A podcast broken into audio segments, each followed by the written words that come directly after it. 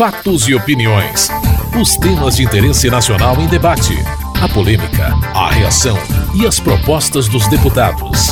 Apresentação: Antônio Carlos Silva. Muita negociação e debates em torno do Marco Civil da Internet marcaram a semana na Câmara. Mesmo sem acordo, os deputados iniciaram a discussão da proposta. A principal polêmica, a neutralidade da rede. Ou seja, os usuários devem ser tratados da mesma forma pelas empresas que gerenciam conteúdo e pelas que vendem acesso à internet. Colbert Martins, do PMDB da Bahia, criticou a regulação da internet. A liberdade na internet é um bem mais fundamental ainda. A possibilidade de controle da internet é real. Existe em Cuba, existe na China, existem vários países que limitam o uso da internet.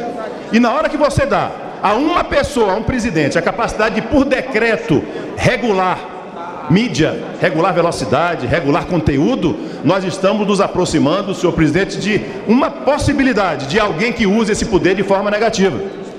Marco civil, senhor presidente, não, marco governamental. Porque a sociedade civil não precisa de tipo de lei desta. Se há crimes, vamos punir os crimes. Fernando Ferro, do PT de Pernambuco, defendeu a regulação.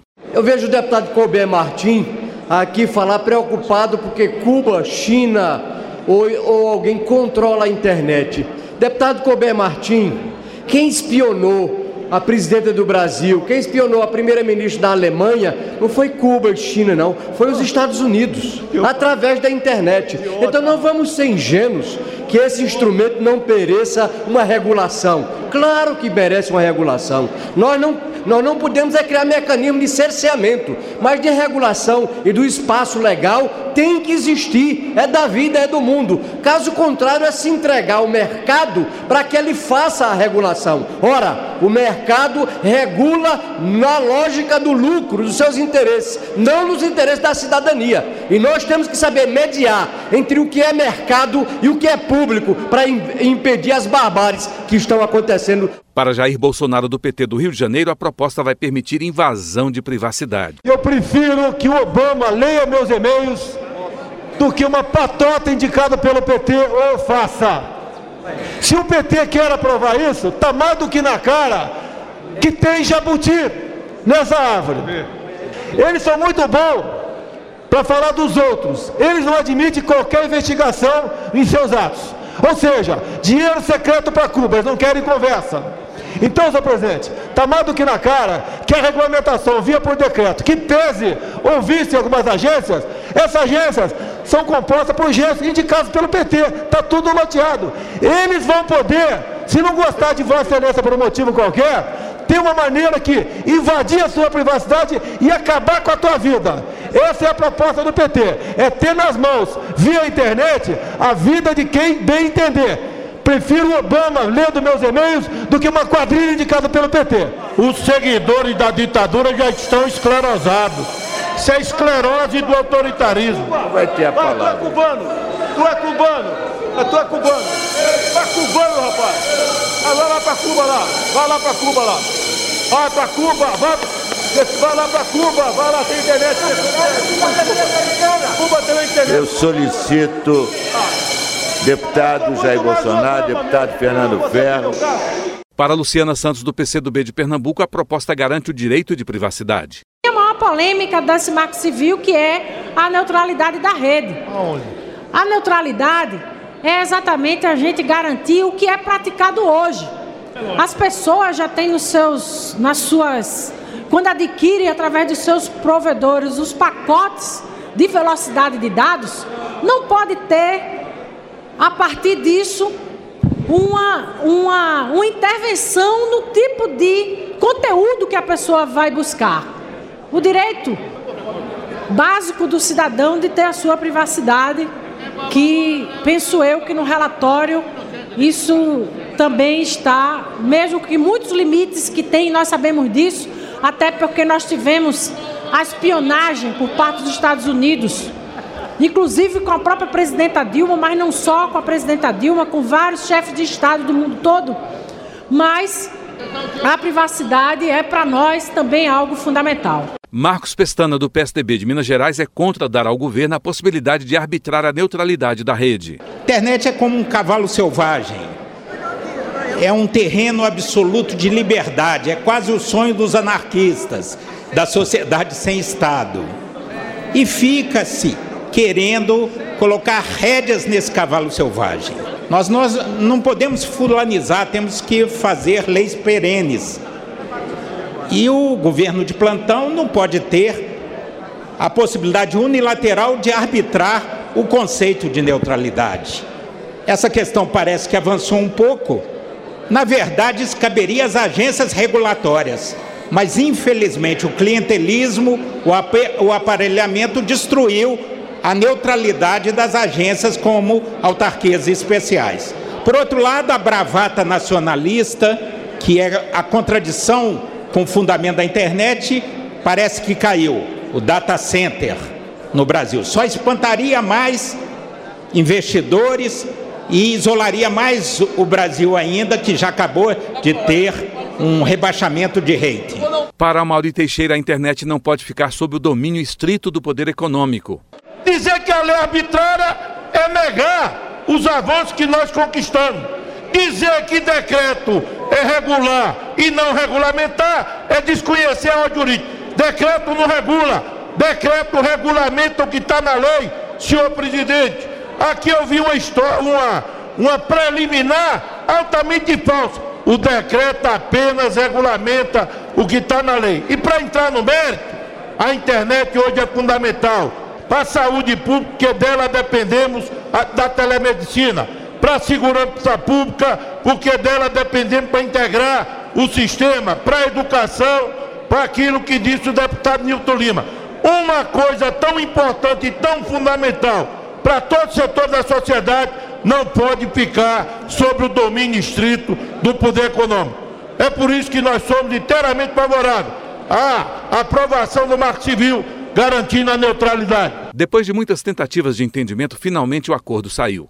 O relator deputado Alessandro Molon, do PT do Rio de Janeiro, fala do entendimento. O projeto tem três pilares. Ele garante, em primeiro lugar, a neutralidade da rede.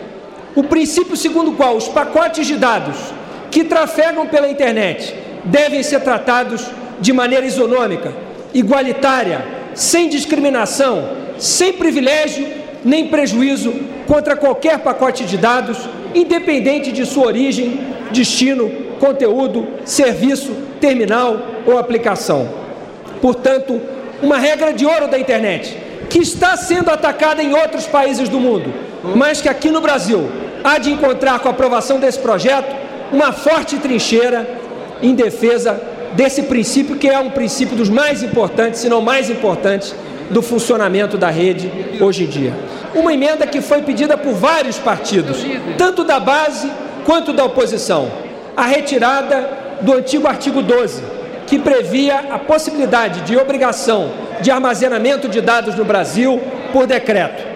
Entenderam esses partidos que esse debate não era adequado, poderia trazer efeitos colaterais negativos, fizeram um apelo para que isso não constasse do Marco Civil e o governo, de maneira também democrática, atenta, concordou com essa posição e criou-se consenso a favor da retirada do artigo 12. Mesmo com acordo, parlamentares como o deputado Roberto Freire do PPS de São Paulo reagiram contra a regulamentação da internet. Em nome, segundo dizem, da defesa da liberdade, da neutralidade, de princípios fundamentais, inclusive previstos na Constituição e que seria desnecessário constar de qualquer lei.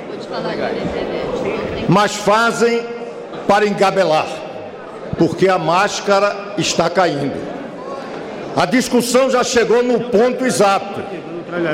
É como se tivéssemos os neoliberais que defendem a liberdade de mercado e aqueles que querem a intervenção do Estado disciplinando a internet. Caiu a máscara. Não se trata de neoliberalismo nem de intervencionismo. Se trata daqueles que querem uma internet subjugada. Que querem controlar, regulamentar e fazerem como fazem as ditaduras. Márcio Macedo, do PT de Sergipe, elogiou a proposta. Esse projeto que é fincado em três grandes pilares. A neutralidade da rede, que possibilita o acesso livre dos internautas, que garante a inclusão digital da juventude e dos usuários brasileiros e combate o encarecimento da rede e do acesso, transformando que o acesso seja barato e acessível a todos os brasileiros e brasileiras. O projeto traz consigo, na sua totalidade, a amplificação da liberdade de expressão, veda toda e qualquer forma de censura do acesso à rede, aprofundando desta forma os equipamentos democráticos de inclusão pela essa grande tela imaginária da vida que é o computador onde todos nos encontramos. Traz também a privacidade e a proteção dos internautas. Os dados pessoais estão ali protegidos, possibilitando que seja a privacidade do cidadão seja tratada como ela deve ser, é, respeitando a individualidade de cada um. Emanuel Fernandes, do PSDB de São Paulo, propôs tratar do tema em outra proposta. É preciso que haja neutralidade da rede. A pergunta é por que, que não faz na regulamentação das teles? Se mandar alguém na frente de outro, as teles serão punidas através das teles. O problema para quem apoia, tal como eu apoio, a, a neutralidade da rede, é você abrir um precedente gravíssimo. Nós estamos inventando, é bom que se diga com todas as letras, nós estamos inventando o guarda da infovia. A infovia vai ter um guarda, esse guarda é o governo. A internet é um grande sucesso até agora, porque tem uma autorregulamentação. Quem acha que o governo, ou alguém que tem tentação totalitária, autoritária, hegemônica, vai ouvir o conselho gestor, está muito enganado. O líder do PMDB, Eduardo Cunha, do Rio de Janeiro, expôs sua preocupação com a neutralidade da rede. Nos preocupa muito quando se fala em neutralidade, todos são a favor, teoricamente, se ter neutralidade. O que nós não somos a favor é que tenha um tipo de neutralidade que possa ser uma neutralidade tendenciosa ou que possa afetar modelos ou que possa simplesmente ser regulamentada por qualquer governo de plantão. E quando, e quando se chegou ao texto que se tinha um decreto, esse decreto que poderia ser um decreto autônomo, o decreto autônomo poderia gerar um tipo de regulamentação diferente do disposto no próprio artigo, que poderia gerar, que poderia gerar dispositivos que não tivessem sido apreciados pelo parlamento. Daí, quando se colocou a condição de vincular a atribuição privativa do presidente da República, porque se você não dispor de nada, o presidente, pela disposição constitucional, pode e deve editar decretos ou normas para fiel execução da lei. Agora, quando se coloca que vai ser regulamentado por decreto, na forma como estava escrito, dúvidas teriam se não seria regulamentado conforme a vontade do ocupante do governo que estivesse naquele momento. Esse ou qualquer outro. Não se trata de ser contra ou a favor o governo A ou B ou C. Se trata de ser simplesmente respeitar que a vontade do parlamento seja feita. O projeto do Marco Civil da Internet foi aprovado e segue agora para o Senado.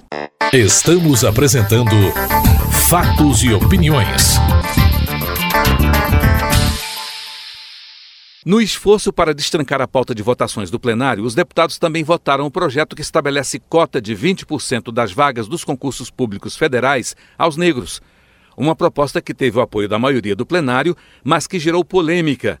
Jair Bolsonaro, do PP do Rio de Janeiro, é contra. Imagine dois porteiros, um negro e um nordestino. Um negro e um nordestino, com filhos. Ambos, os seus filhos prestam concurso público. O filho do cearense tira nota 8. O filho do negro tira meia dúzia. O negro vai ser empregado, o nordestino não. Qual a diferença do negro para o nordestino? Tem alguma diferença? Ambos não são sofridos. Eu já conheço o PT. Dividir para governar. só podia ser de autoria dessa presidenta da República. Um outro exemplo. Outro exemplo. E eu tenho parente negro. Outro exemplo. Eu posso botar na placa do meu gabinete emprego assessor parlamentar branco? Eu pergunto, posso ou não posso? Se eu botar, o que vai acontecer comigo? Racista, criminoso, prende, esfola. Agora, o projeto diz que tem que ser em comissão também as cotas. E se eu tiver, nas 20 vagas que eu tenho, que eu posso ter 20 brancos hoje em dia, mas se eu tiver 18, eu tenho que botar dois negros lá dentro. Então eu vou mandar embora dois brancos. E vou botar uma placa no meu gabinete, contrato assessor parlamentar negro. Eu estou sendo racista agora. Benedita da Silva, do PT do Rio de Janeiro, defendeu a aprovação das cotas. Eu quero daqui dizer de que eu sou uma negra. Não vou fazer nenhum discurso técnico. Eu quero apenas falar do sentimento de nós negros, maioria nesse país, e que quando nós temos apenas uma ação afirmativa, serve-se de alvo de chacota e de desconhecimento total do que a nossa Constituição garante para o nosso povo, assim como para o povo indígena. As cotas dos não negros, nós sempre negros convivemos com elas porque não foram para a escola os nossos filhos, não foram para a universidade os nossos filhos, eles não tiveram nenhum cargo que nós pudéssemos achar que era um cargo digno do seu conhecimento.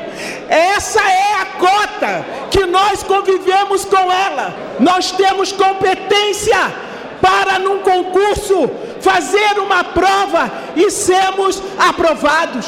Já demonstramos que temos competência, mas o que falta para essa população é a oportunidade. E este projeto traz a oportunidade de pegar as nossas cabeças pensantes, intelectuais, que se formaram, que se dedicaram com muito esforço, sem ter nenhuma ajuda, poder agora garantir para eles e para todos nós, nesta nova convivência, uma vaga no serviço público, através de concurso público e que possa vencer essa grande batalha. Silvio Costa, do PSC de Pernambuco, fez muitas críticas à criação de cotas para negros em concursos públicos. Eu quero dizer que eu sou contra qualquer tipo de apartheid social. O apartheid social só alimenta a discórdia. E esse meu pronunciamento é em respeito aos milhões de mulheres negras e negros desse país. Quero começar dizendo, deputado Luiz Alberto, a quem tem maior respeito, deputada Benedita da Silva, deputado Edson, deputada Janete, deputado Cedinho, tenho o maior respeito a vocês. Mas eu quero começar dizendo que nós não podemos reparar uma injustiça histórica construindo uma outra injustiça, que o, final é a história. E aqui agora, deputado Vicentinho, não tem aquela história de perder os anéis e não perder os dedos? Eu fiz uma proposta a Vossa Excelência na Comissão de Trabalho e ao deputado Luiz Alberto. Eu disse assim: eu sou contra a cota. Agora vamos falar um negócio que eu fui o único voto contra lá. Vamos fazer um, um acordo? Qual era o acordo? Eu digo: eu voto a favor das cotas, desde que você coloque o seguinte: os negros teriam que ter estudado na escola pública pelo menos sete anos. Vocês não aceitaram. Era uma forma de valorizar a escola pública. Vocês não aceitaram. Então vocês querem criar, sabe o quê? Para concluir, o que vocês querem criar é uma sinecura de raça. É uma sinecura de raça. Isso é desrespeito aos negros. Respeito os negros do meu país. O líder do PT, Vicentinho, de São Paulo, reagiu às críticas de Silvio Costa. O que significa este projeto, senhores deputados, caros telespectadores, nossos servidores públicos? Significa que o Estado brasileiro, reconhecendo que as maiores vítimas é o povo negro, por causa da sua condição, lhes dará o mínimo de apoio para oportunidade de igualdade. E mais ainda, este não é um projeto para a vida inteira, porque nem nós queremos. É um projeto que tem prazo de validade. E se Deus quiser, na próxima discussão deste projeto, nós vamos ter as universidades cheias de pobres, cheias de negros, assumindo o direito de ser doutor como qualquer um. O crime de escravidão é um crime impagável. Aliás, nós devíamos estar discutindo aqui era reparação. Não era somente o sistema de cotas com 20%. Este crime é impagável. E contou com o silêncio, com o silêncio de muitos parlamentares da época, que usaram os mesmos argumentos que usam hoje. Parlamentares na época ligados à elite, parlamentares da época que não aceitavam e deram ao povo negro, diferente do que deram ao nosso povo irmão italiano, espanhol, europeu, deram a eles a sarjeta e a cachaça, não lhe deram terra, não lhe deram trabalho. Então é o mínimo, é o mínimo que esta casa pode fazer, é votar para garantir o direito, a dignidade humana, para garantir o direito e mostrar que não é a cor da pele que vai nos diferenciar. O projeto foi aprovado e vai ao Senado. Você está ouvindo Fatos e Opiniões. Líderes de oposição articulam no Congresso a criação de comissão parlamentar de inquérito para investigar a compra de refinaria de petróleo em Pasadena, nos Estados Unidos, em 2006, pela Petrobras, no valor de mais de um bilhão de dólares. A oposição considera a operação nociva aos cofres da estatal. Onix Lorenzoni, do Democratas do Rio Grande do Sul, anunciou a decisão dos líderes. Os partidos de oposição partem de maneira objetiva para a construção da coleta de assinaturas, tanto na Câmara dos Deputados quanto no Senado Federal, em torno de uma CPMI mista para se investigar a má gestão e os problemas da Petrobras. A Petrobras, que no ano do seu 60 aniversário é premiado por um processo de má gestão que fez com que a companhia, que era a 12 empresa do mundo, caísse para a colocação de centésima, vigésima empresa mundial. Portanto, Abreu Lima, a questão de Passadina, a propina holandesa, tem muito para investigar na Petrobras. Duarte Nogueira, do PSDB de São Paulo, justificou a investigação na Petrobras. A Petrobras, nesses últimos seis anos, teve um endividamento de 47 bilhões de dólares para 250 bilhões de dólares, cinco vezes mais o seu endividamento. E na semana passada, a presidente Dilma reconheceu que foi levada a erro quando comprou a refinaria de Passadina, que no ano anterior valia 42 milhões de dólares, pagou 360 mais 51 milhões de impostos, portanto 416 milhões de dólares e teve que ainda comprar outra parte por ter feito um mau negócio, por ter feito um negócio temerário em prejuízo ao povo brasileiro de 1 bilhão e 200 milhões de dólares. Luiz Alberto do PT da Bahia rebateu as informações de Duarte Nogueira. Esse caso de Passadina, por exemplo, não é verdade, aí é uma, é uma discussão é, de, é falsa, não é verdade que Passadina foi comprada pela Astra por 42 milhões. Foi comprada por 242 milhões. E a Petrobras adquiriu sua metade por 360 milhões. Mas agregando aí os impostos ao governo americano, passou para cerca de 400 milhões. A cláusula que eles estão fazendo uma cortina de fumaça, de opção de compra. Isso é uma cláusula que em qualquer parte do mundo, não só no negócio de petróleo, é uma cláusula comum nessas transações entre ativos dessas grandes empresas. A questão que eles também insistem e que a mídia repercute sem informar a sociedade de forma proposital, a questão da cláusula dos 6,9% de retorno para a Astra. Aquilo ali não estava no contrato, deputado Fernando Ferro. Aquilo foi uma carta de intenção apresentada pelo ex-diretor de, de, de, internacional da Petrobras. que inclusive quando a Petrobras entrou na, na, no questionamento judicial, questionou inclusive essa carta e o judiciário americano anulou essa carta, não considerou, portanto não houve consequência alguma em relação àquela que não era uma cláusula do contrato, volto a dizer, era uma carta de intenção apresentada pelo ex-diretor internacional da Petrobras. Portanto, cortina de fumaça, falsificação da realidade, essa que é a verdade. Bom Gás do PT do Rio Grande do Sul defendeu a decisão da Petrobras sobre a compra da refinaria de petróleo. O estranho neste caso é que a oposição ataca a decisão de um conselho, mas só acusa um dos membros deste conselho de má gestão. Ora, alguns dos mais celebrados, inclusive pela própria oposição, gestores brasileiros, como por exemplo os empresários Jorge Gerdau, Fábio Barbosa, presidente da editora Abril, eram parte deste conselho. Será mesmo que os senhores consideram que Jorge Gerdau é um mau gestor? Sabem o que mais, senhores oposicionistas? Gerdau é acionista da Petrobras. Então, não há o que me faça crer que ele, quando votou pela compra da refinaria, pudesse estar conscientemente provocando um prejuízo para o seu próprio bolso. Cito o empresário apenas como referência da mendicância dos argumentos da oposição no caso de Passadina. Pauderney Avelino, do Democratas do Amazonas, sustenta que as denúncias contra a Petrobras são graves e verdadeiras.